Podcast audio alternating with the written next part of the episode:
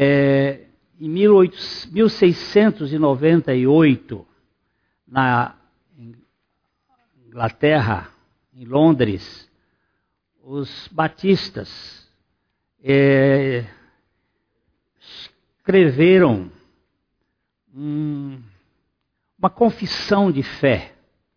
1698, 98, 96. 98.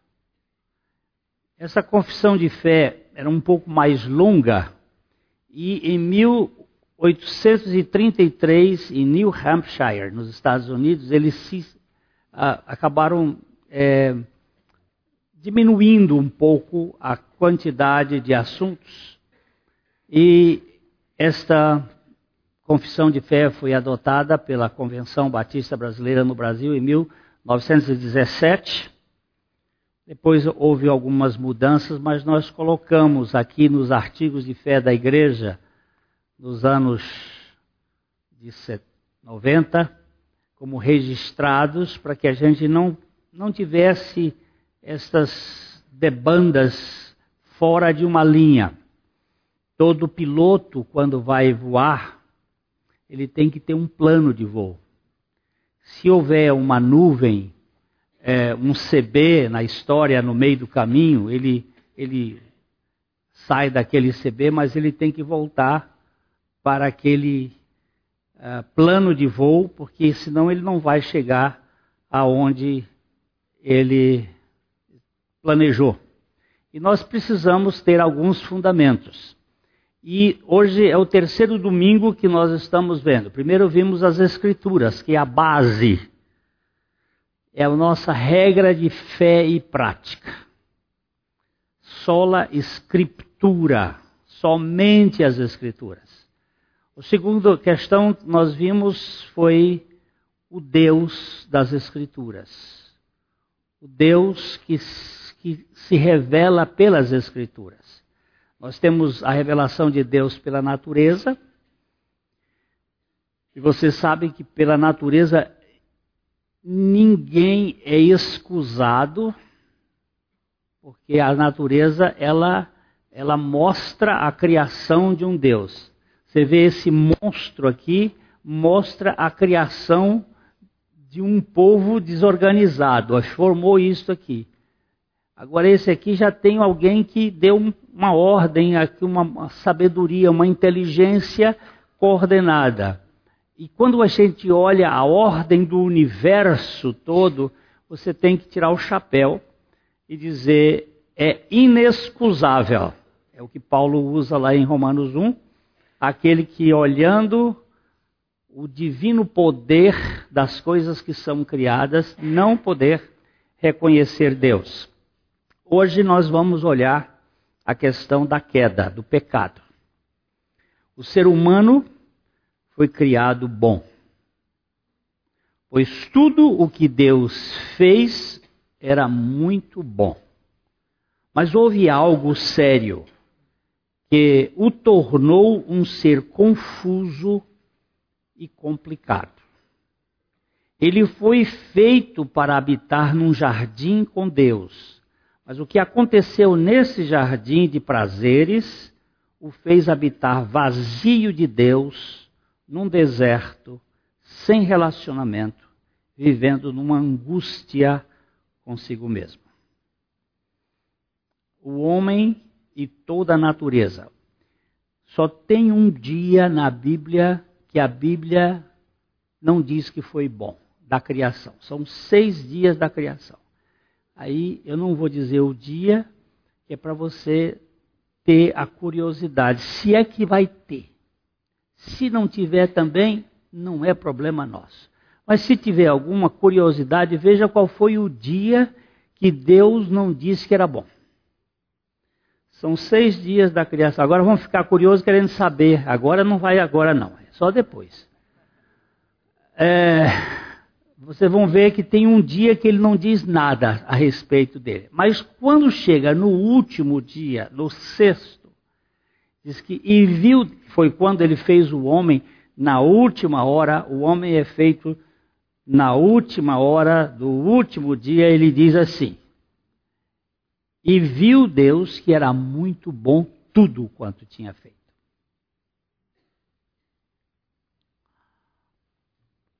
Nós temos um homem bom, muito bom, muito bem feito, mas alguma coisa deu errado. E você não, não pode negar que deu errado. A partir de você e de mim. Você sabe que tem alguma coisa errada. Que tem alguma coisa que não está batendo. O ser humano é alguém que foi criado muito bom, mas se estragou dos pés à cabeça radicalmente. Foi criado bom, mas se depravou totalmente. Mesmo a aparente bondade que demonstramos está contaminada até a raiz pelo orgulho do pecado. Mesmo os atos bons que a gente pratica, ele está envenenado. Ele está é, é uma palavra um pouco clássica, mas eu vou usá-la. Ele está conspurcado. Cheio de fuligens do pecado. O egoísmo e o orgulho. O orgulho fez do primeiro anjo demônio, do primeiro homem pecador e de qualquer homem rebeldes como todos nós somos. É o orgulho que está por trás. É... Que, que aconteceu? O que foi isto? Então, o primeiro artigo deste, o primeiro parágrafo deste artigo diz assim: cremos que o homem foi criado em retidão debaixo da lei do seu Criador. Adão foi criado reto porém se meteu em muitas encrencas que o perverteram. Vamos ler Eclesiastes 7, 29. Eis que tão somente achei que Deus fez o homem reto, mas ele se meteu em muitas astúcias. Adão era reto, mas ficou torto e corrompido. E assim a sua raça acabou ficando torta e corrompida pela sua escolha, que também é a nossa. Tem algumas pessoas que querem culpar só Adão. Tem uma história que eu vou contar mais uma vez. Eu não tenho um repertório muito grande, mas essas histórias para mim elas servem. É a história do Mousas, um velho escravo lá do Tennessee, que morava na casa e ele tinha que rachar lenha. Já estava velho, um homem aí de seus 70 anos. E, e ele tinha que cortar lenha para, o fogo da casa dos. Isso é 1800 e tanto. E um dia ele estava cortando a lenha e o, o patrão dele, o dono dele, o senhor das, da fazenda, estava escutando ele dizer: Adão, seu desgraçado, se não fosse você, Adão, eu não estaria aqui nessa escravatura. E o, o seu dono percebeu essa conversa e aí um dia disse assim: Moisés, eu quero dizer para você que você já trabalhou comigo mais de 50, 60 anos. Você é um escravo muito muito bom e você e você já é da família, Moisés. Eu vou passar um, uns dias lá na cidade grande e você vai ficar cuidando da fazenda. A fazenda é sua, ela é minha e você é meu, a fazenda é sua tudo que é aqui você tem direito de, de usar livremente, moças. Mas está vendo esse baú aqui? Esse baú aqui você não pode mexer nele. A chave está ali, mas você não pode tocar nesse baú. Tá bom, moças? É a única coisa que eu vou dizer para você. você não pode mexer. E de hoje em diante, você não precisa mais cortar lenha. Você vai mandar as pessoas cortarem lenha no seu lugar. Agora, não me mexa nisto. Aí o patrão viajou, foi embora, passar uns dias lá na cidade. E Moses ficou comandando a casa. E comandando os outros escravos, e fazendo tudo. De repente ele passou na frente do baú, olhou para o baú, mas é proibido mexer nesse baú. Ah, também, para que eu quero ver baú? Saiu. Segundo dia, voltou aquela mesma coisa. Lá pelos dias se passaram, a chave ali, o baú aqui, ninguém em casa, vou ver o que, é que esse baú tem. Abriu lá, pegou, quando abriu, tinha um bilhete. Mozas, velho safado. Nunca mais culpe Adão por ser responsável pelo seu pecado. Vá, pegue o machado e vá cortar lenha, seu. Quando o patrão dele voltou, ele estava lá cortando a lenha e disse para ele assim: É, meu senhor, é a natureza, é a velha natureza. Por causa dessa história, teve um compositor descendente do Mozart que escreveu um hino dizendo: Ah, meu coração, como é perverso, nunca pode ser liberto a não ser pela cruz de Jesus Cristo. A gente acha que nós também, se estivéssemos no lugar de Adão, teríamos feito a mesma coisa. Ele era o cabeça da raça, o Adão, e o que aconteceu com ele teve implicação em toda a sua descendência humana, pois toda a vida genética encontrava-se ou encontra-se interligada. Nós lemos em Atos 17, 26, de um só fez toda a raça humana para habitar sobre toda a face da terra, havendo fixado os tempos previamente estabelecidos e os limites da sua habitação.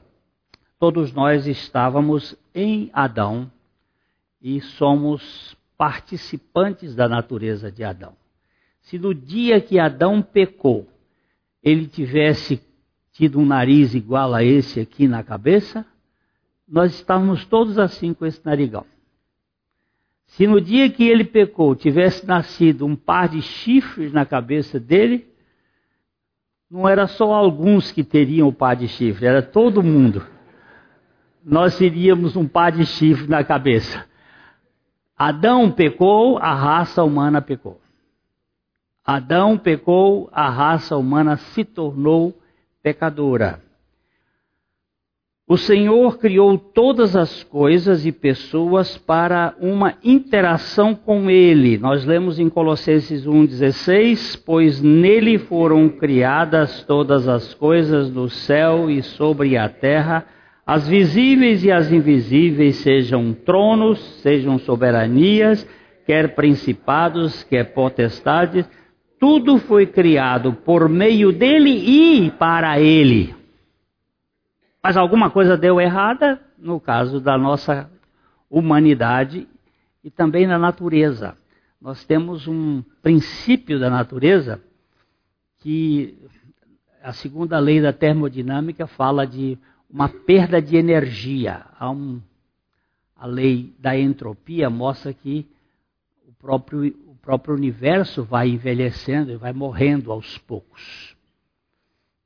Outro dia eu estava ouvindo um comentarista, um estudioso, falando sobre a questão do, ah, do tomate.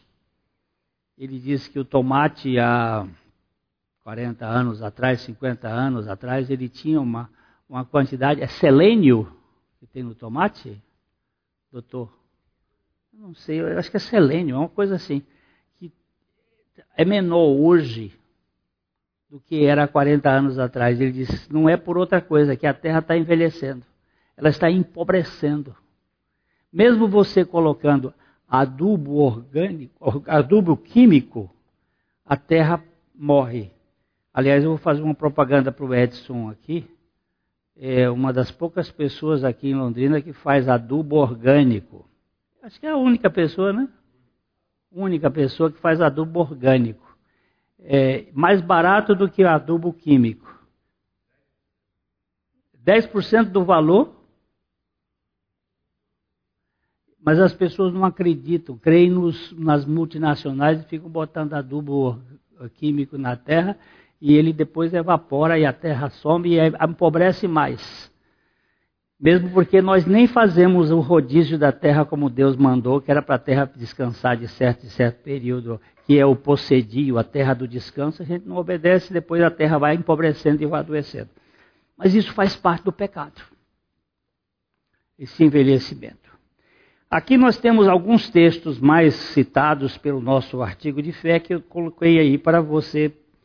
O segundo parágrafo diz assim: Mas por transgressão voluntária daquele caiu daquele estado de retidão. O homem foi criado reto, mas por transgressão voluntária. Volto a dizer aqui o que disse domingo passado: não culpe a Eva pela queda. Ela não é responsável. O responsável foi Adão e ele teve transgressão voluntária. Filo porque quilo. Não foi por engano nem por tentação. Até a Bíblia chega a dizer que a mulher foi enganada. Adão não. Ele não foi enganado. Ele pecou bem sabendo o que estava fazendo.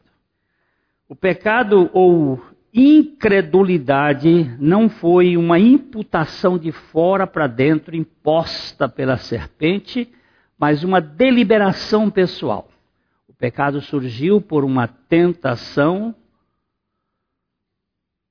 nunca por uma imposição de Satanás.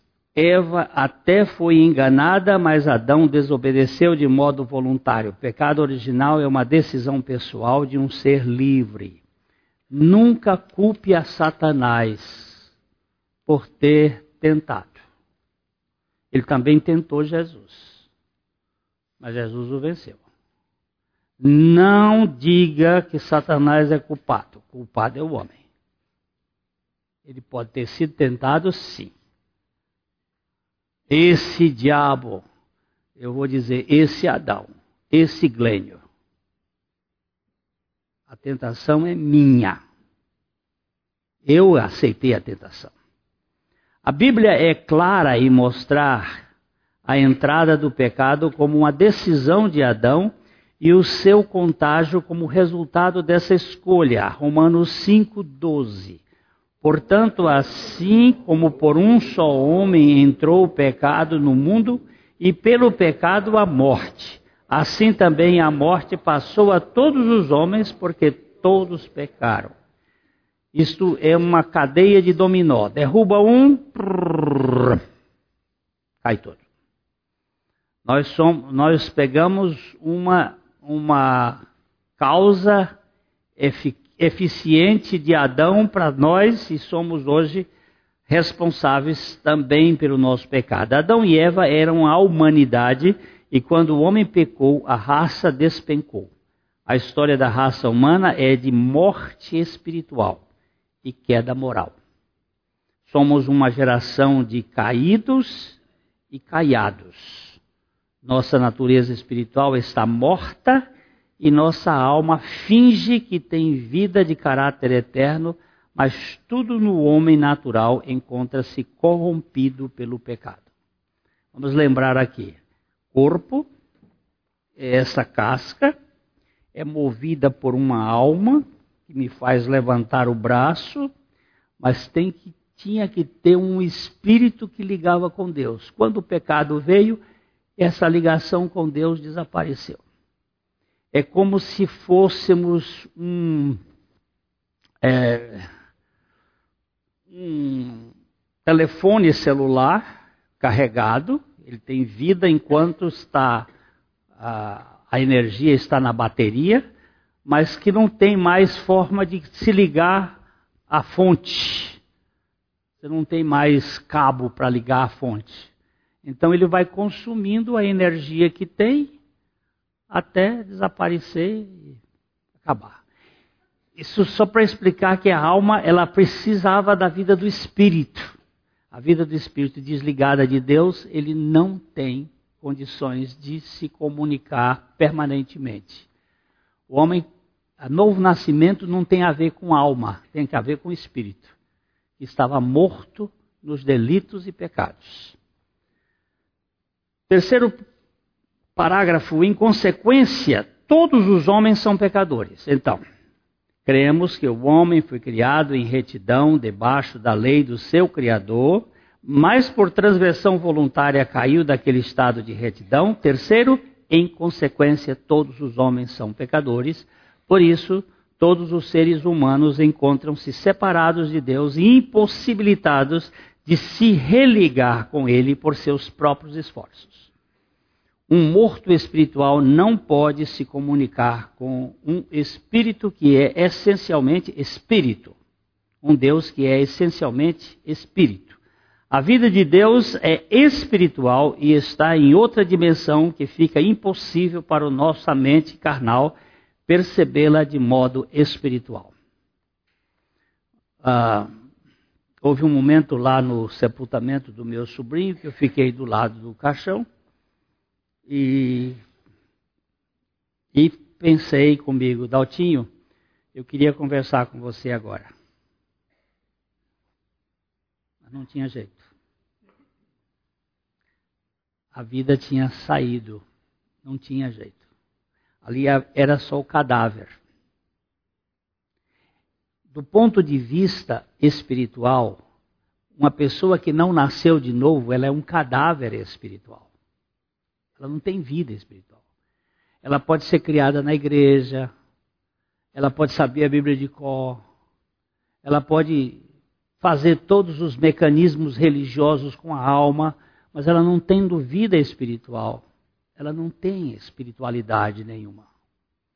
Nós estamos estudando com os homens um livro, o resto do Evangelho, em que Dan Stone, o autor desse livro, muito precisamente ele fala dessa realidade espiritual, mostrando, ele diz que um, um amigo dele, que, que é era da igreja há muitos anos, muitos anos, eles andaram juntos, ele, ele discutia sobre a morte com Cristo, sobre a vida da ressurreição, mas um dia ele disse, rapaz, isso tudo era só no plano da minha alma.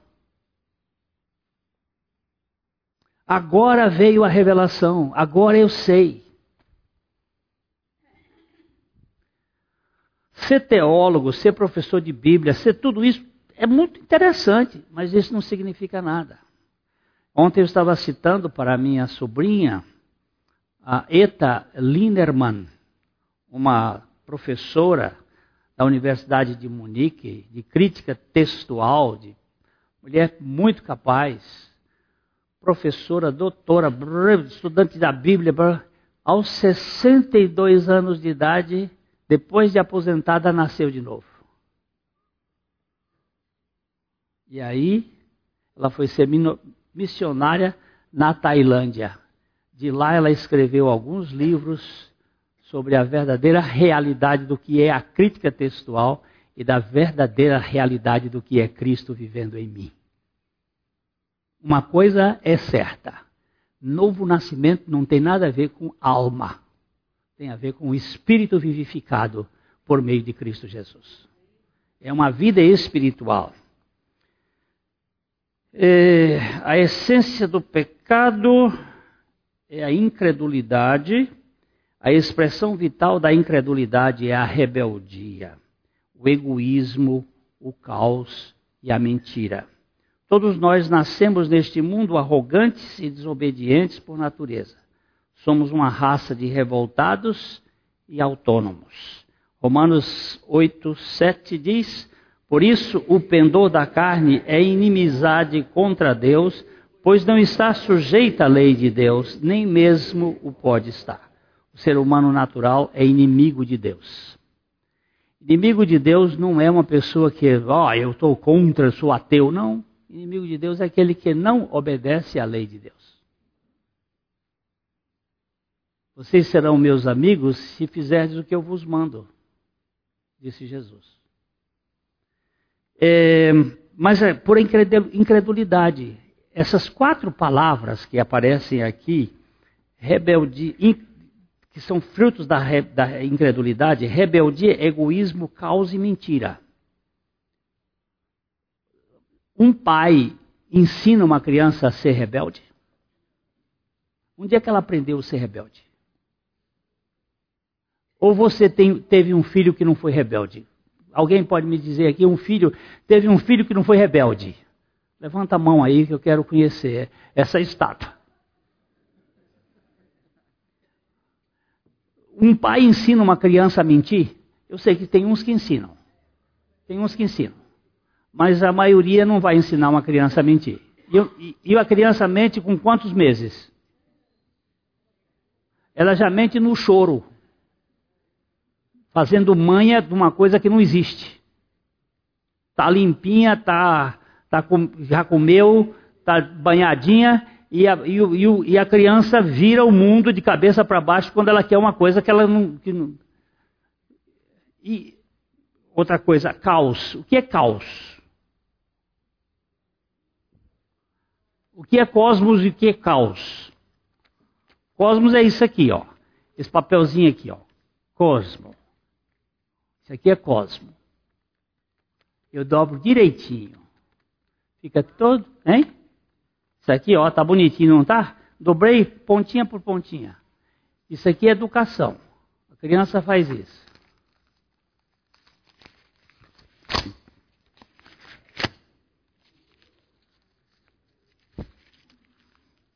Isso é caos. Ninguém, nenhuma criança é cosmética, toda criança é caótica.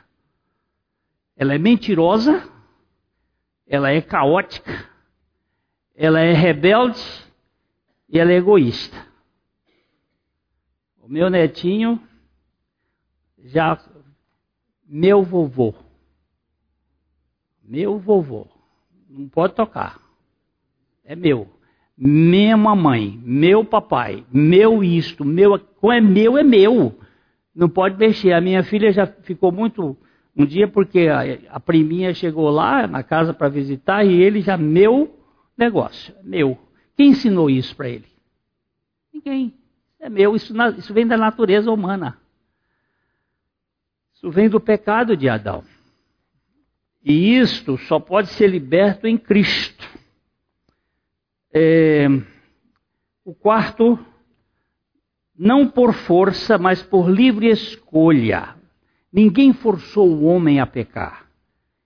Somos uma raça caída, rebelde por natureza, e não adianta culpar Adão por nossa queda, pois se estivéssemos no mesmo lugar, teríamos escolhido a mesma coisa. Nós vamos ler Isaías 53, 6, que diz: Todos nós andamos desgarrados como ovelhas, cada um se desviava pelo seu caminho mas o Senhor fez cair sobre ele a iniquidade de nós todos. Você, aqui nesse versículo você vê a humanidade sendo um ser dispersivo, cada um se basta, mas quando Deus pega, ele faz um funil, e nesse funil ele faz cair sobre Jesus não as iniquidades de nós todos, mas a iniquidade de nós todos. A palavra iniquidade aí está no singular e nós todos no plural. Porque a mesma iniquidade que está em mim está na Neide. É a mesma. Está no João, está no Bertinho. É a mesma iniquidade. E Deus fez cair em Jesus a iniquidade de nós todos. Todos nós somos desviados, cada um anda pelo seu próprio caminho, mas o Senhor fez cair sobre ele. Se não, for, se não somos Deus e temos uma vontade livre para decidir, qualquer um de nós, em lugar de Adão, poderia querer ser como Deus.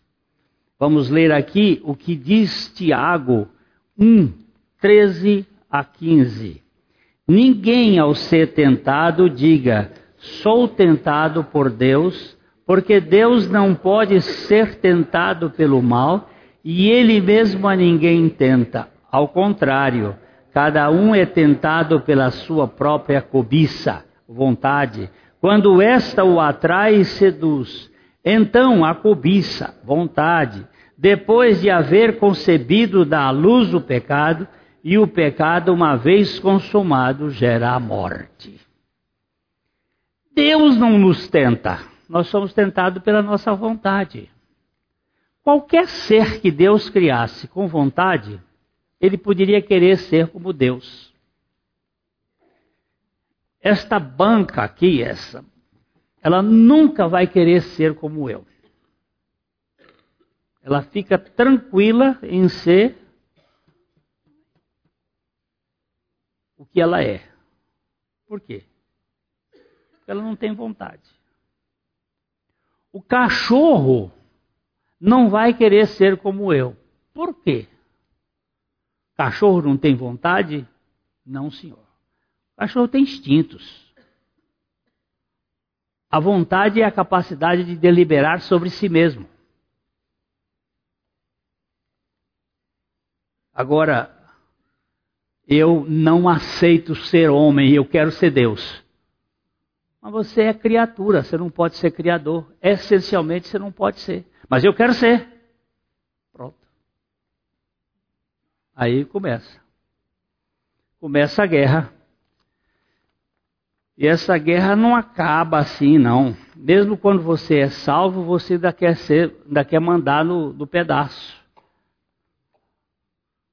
Eu fui salvo, mas eu esse terreiro é meu.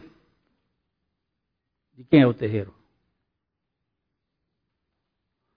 Você não, não entendeu que você não mais para que os que vivam não vivam mais para si mesmos, mas para aquele que morreu e ressuscitou? Deus é o criador do homem, embora não seja o autor do pecado.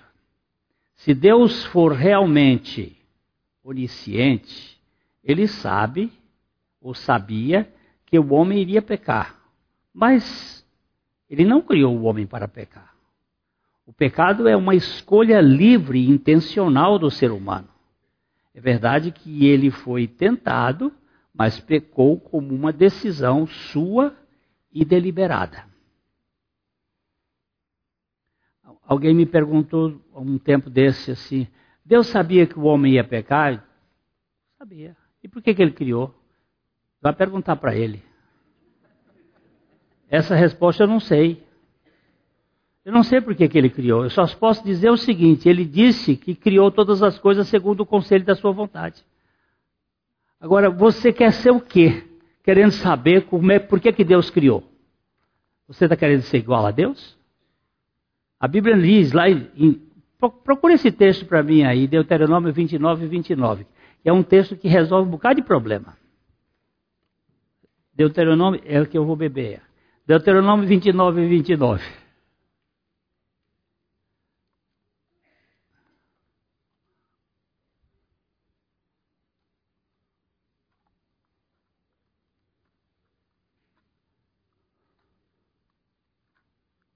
Eu estou lendo lá na, na coisa. Ah, já está aqui. As coisas encobertas pertencem ao Senhor nosso Deus. Porém, as reveladas nos pertencem a nós e a nossos filhos para sempre, para que cumpramos todas as palavras desta lei.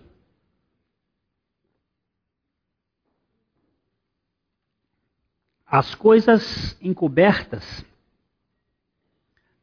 É, tem, tem uma coisa. Você sabe como é que Maria ficou grávida?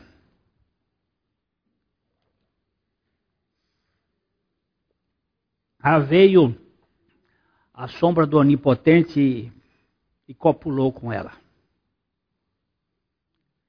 Essas são as explicações. Eu não sei, eu sei que Deus veio e gerou um filho no ventre de Maria. É só o que eu posso dizer o que está escrito. Explicar? Nunca. Eu não posso explicar grande parte do que a Bíblia diz.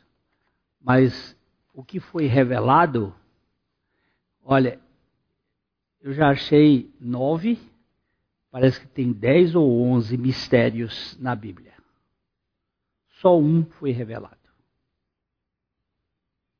O mistério da fé não foi, o mistério da igreja não foi, o mistério de Cristo, o mistério de, de Deus não foi. O único mistério revelado até agora foi o mistério do Evangelho. E os outros, que você faz o que com eles? Olhe para eles como mistério e me curvo diante deles. Agora, o mistério do Evangelho foi revelado. Cristo em vós, a esperança da glória. Mais que isso, mas eu não posso negar as outras coisas que estão lá. É... Devemos nossa criação a Deus e nossa corrupção a nós mesmos, disse muito bem Stephen Charnock. Tudo que somos e tudo que temos foi Deus que nos deu, menos o pecado. Até onde percebo, Deus não nos predestinou para pecar pois o pecado é a única realidade que o ser humano conseguiu produzir neste mundo caído. Que que, ah, mas o homem fez um, um banco. Não. Ele fez uma transformação. A única coisa que ele sabe fazer mesmo é pecar.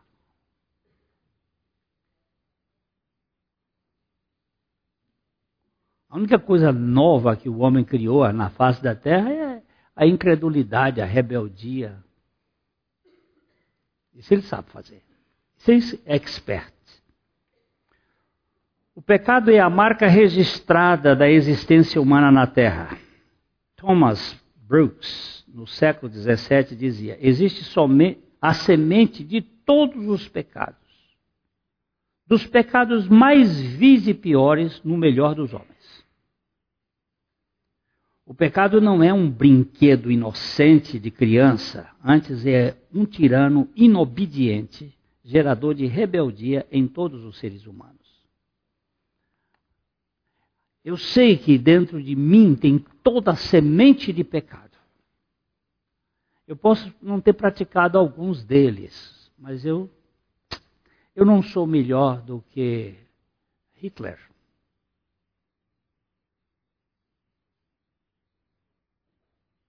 Eu não sou melhor do que. Me dá um outro. Stalin, Lula.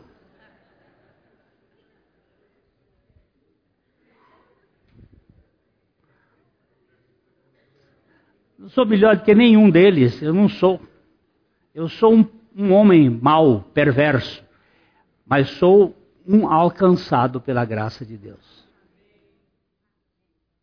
Essa consciência precisa andar junta.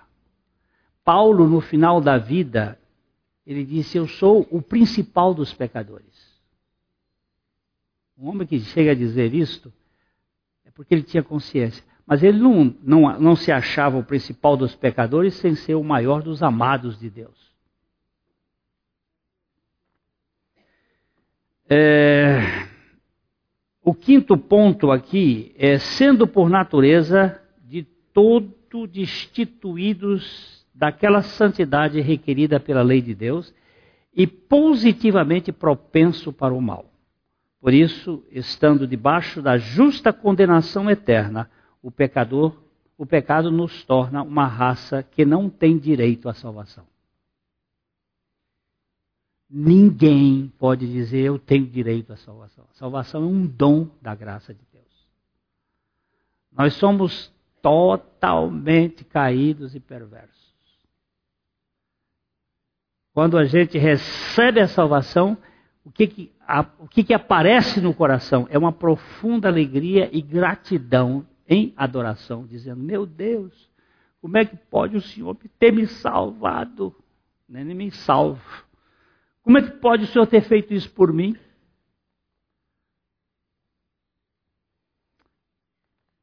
Eu merecia o inferno e agora sou membro da família real? Puxa vida. Puxa vida. Diz o Matthew Harry que só essa consciência pode mudar o princípio da crítica e da zombaria da boca dos cristãos. Eu vou dizer o que Matthew Harry diz. Só quando você tiver a consciência de que a salvação foi uma grande graça na sua vida, você vai ser corrigido da crítica e da murmuração dos seus lábios. Enquanto não vier essa consciência, não vai. Vai ficar sempre achando e criticando e murmurando e falando mal do outro e falando que o bicho ficou feio, que o bicho ficou feio, que não tem nada, que não tem nada que preste. Isto é falta de consciência da salvação. Quinto, quinto onde é que nós estamos? Sendo por natureza assim. Por ocasião da queda, os dons naturais do homem foram corrompidos pelo pecado, enquanto que os dons sobrenaturais, sobrenaturais perderam-se completamente, afirmou com precisão Santo Agostinho. Somos uma espécie morta, espiritualmente falando, e não temos o menor lugar para Deus em nossa agenda.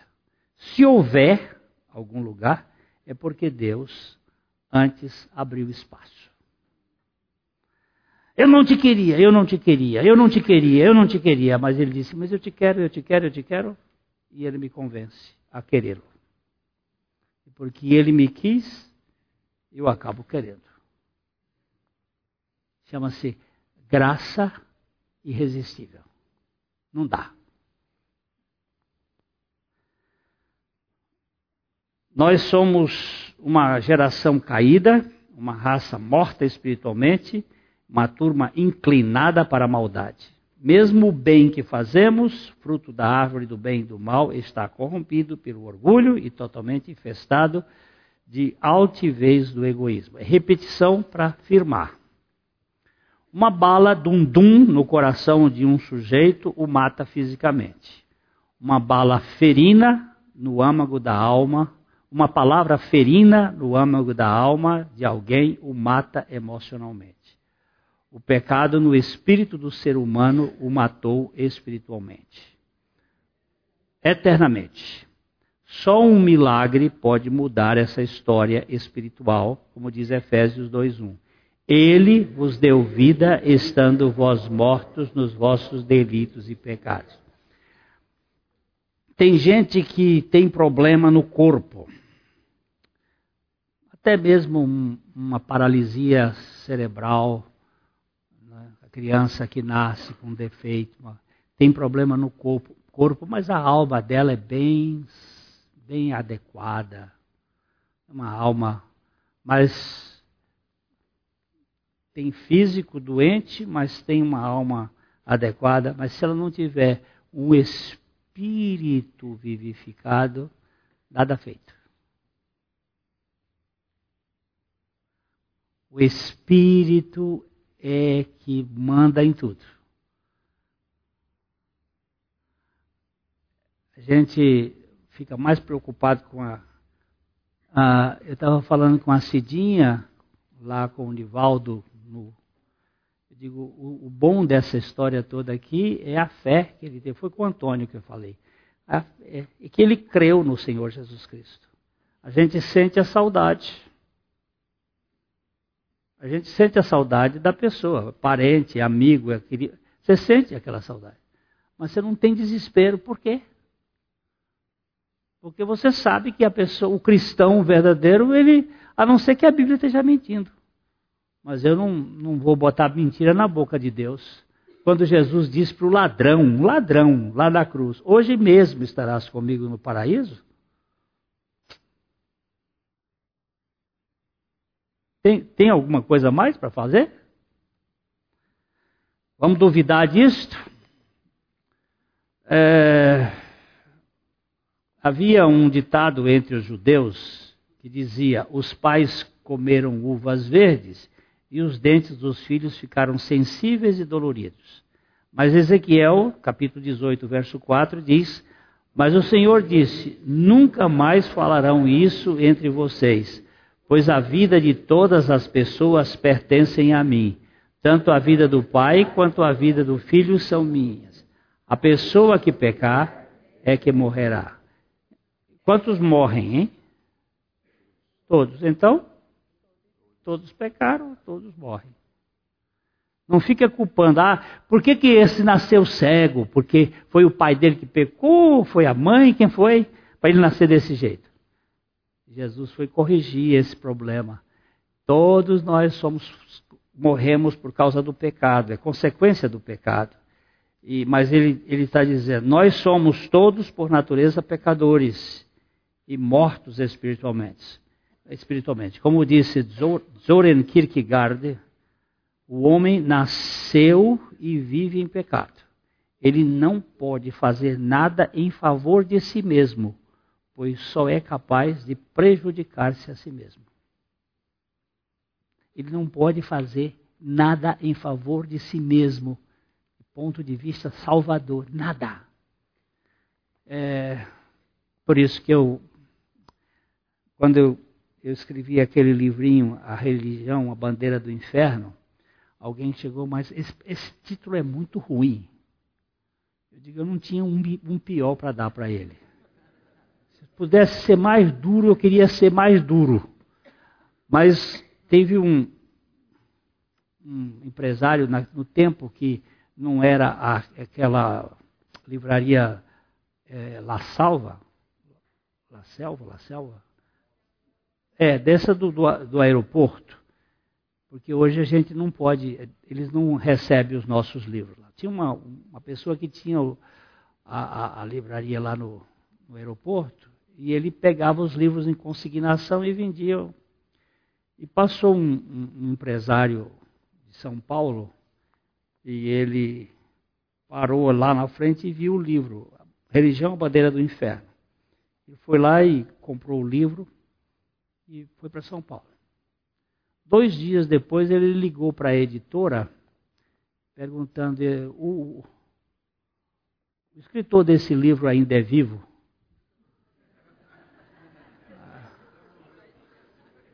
Aí o, Flávio disse: É, está morto, mas está vivo. Mas tá, ele não vai entender muito. Ele disse: Está tá vivo, sim. Eu, eu podia ter o telefone dele para falar com ele. Aí o Flávio passou o telefone e nós conversamos ele disse: Glênio, eu vou dizer uma coisa para você. Eu sou um católico, apostólico, romano, bem praticante, mas eu quero agradecer a você por esse livro. Ele disse: essa ideia que você colocou do mais velho e do mais novo, sempre o mais velho como religioso e o mais novo como aquele que encontrou o Evangelho. Eu fui um mais, mais velho que fui encontrado pelo Senhor Jesus Cristo. E eu hoje posso dizer que eu sou nascido de novo. É, se não tiver mais nada, esse homem já me deu um, uma resposta do que é o Evangelho. Eu não posso me religar com Deus com religião. Ele teve que se ligar comigo e me buscar no purão, no esgoto do mundo, nas profundezas do abismo. Eu estava falando isso há pouco para um querido que ele estava aqui conversando, ele tem um problema com a bebida. Ele disse: Querido meu, não é possível vencer, você não é possível vencer a bebida nem a você mesmo. Mas Jesus Cristo, das profundezas do abismo, eu clamo a ti, e o Senhor me livra. O Senhor me livra, porque eu, contigo está o perdão para que tu sejas temido esse Deus que pode me religar. Eu creio nisto. O homem não pode fazer nada por si mesmo.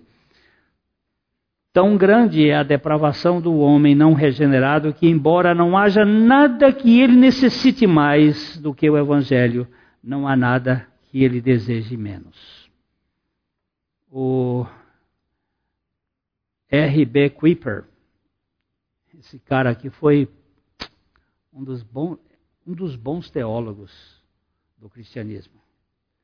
Ele diz uma coisa muito interessante. Mas segundo a, a tua natureza e coração impenitente, acumulas. Não, peraí, peraí, estou. Tão grande é a depravação do homem não regenerado que, embora não haja nada que ele necessite mais do que o Evangelho, não há nada que ele deseje menos. Whipper. Mas agora aqui foi Paulo quem disse em Romanos 2,5: mas segundo a tua dureza de coração impenitente, acumulas contra ti mesmo ira para o dia da ira e da revelação do justo juízo de Deus. Esta, esta condição, é?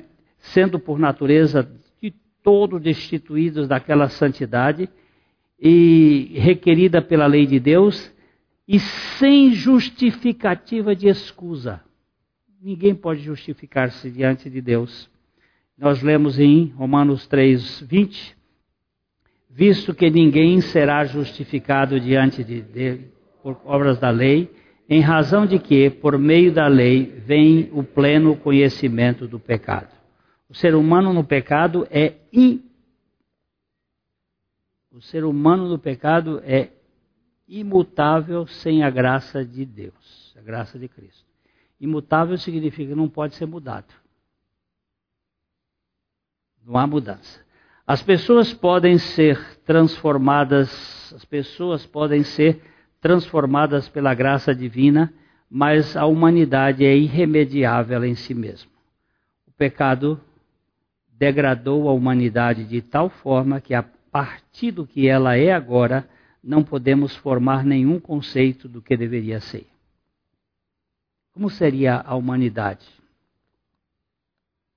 Não tem nem noção. Eu recebi um,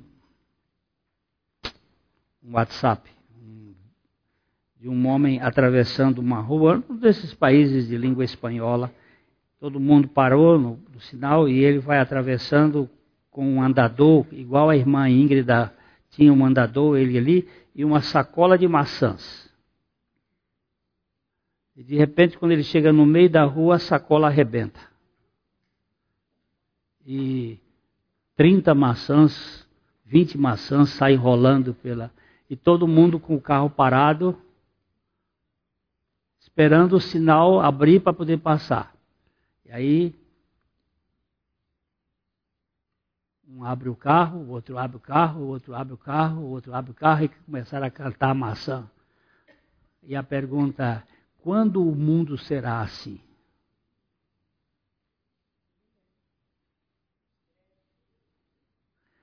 Só no reino milenar de Cristo. Porque com essa natureza que nós temos, passava por cima do velho e as maçãs que ficassem para lá, já mesmo que está velho e, e, quebrado velho, para que, que serve mais? É assim que o mundo está. As pessoas podem ser transformadas assim.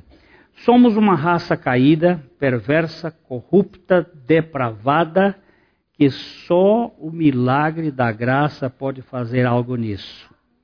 E nós lemos aqui em Gálatas 3, 22, mas a Escritura encerrou tudo sobre o pecado, para que, mediante a fé em Jesus Cristo, fosse a promessa concedida aos que creem. Aleluia. Eu creio no milagre do Evangelho de Jesus Cristo, que pode tirar esses bagaços e fazer novas criaturas. A livraria PIB Londrina procura selecionar cuidadosamente seus títulos e autores a fim de oferecer um conteúdo alinhado com o Evangelho de Jesus Cristo. Bíblias, livros de teologia, devocionais, literatura infantil, biografias, comentários bíblicos e muito mais. Dispomos também de um acervo de CDs e DVDs das mais de 5 mil mensagens ministradas na primeira Igreja Batista em Londrina. Visite a livraria PIB Londrina e conheça ainda mais.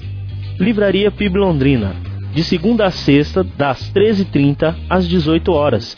Endereço na Avenida Paraná, 76A, próximo ao Calçadão, bem no centro de Londrina. Ligue para 3372 8921 ou acesse o site www.livrariapiblondrina.com.br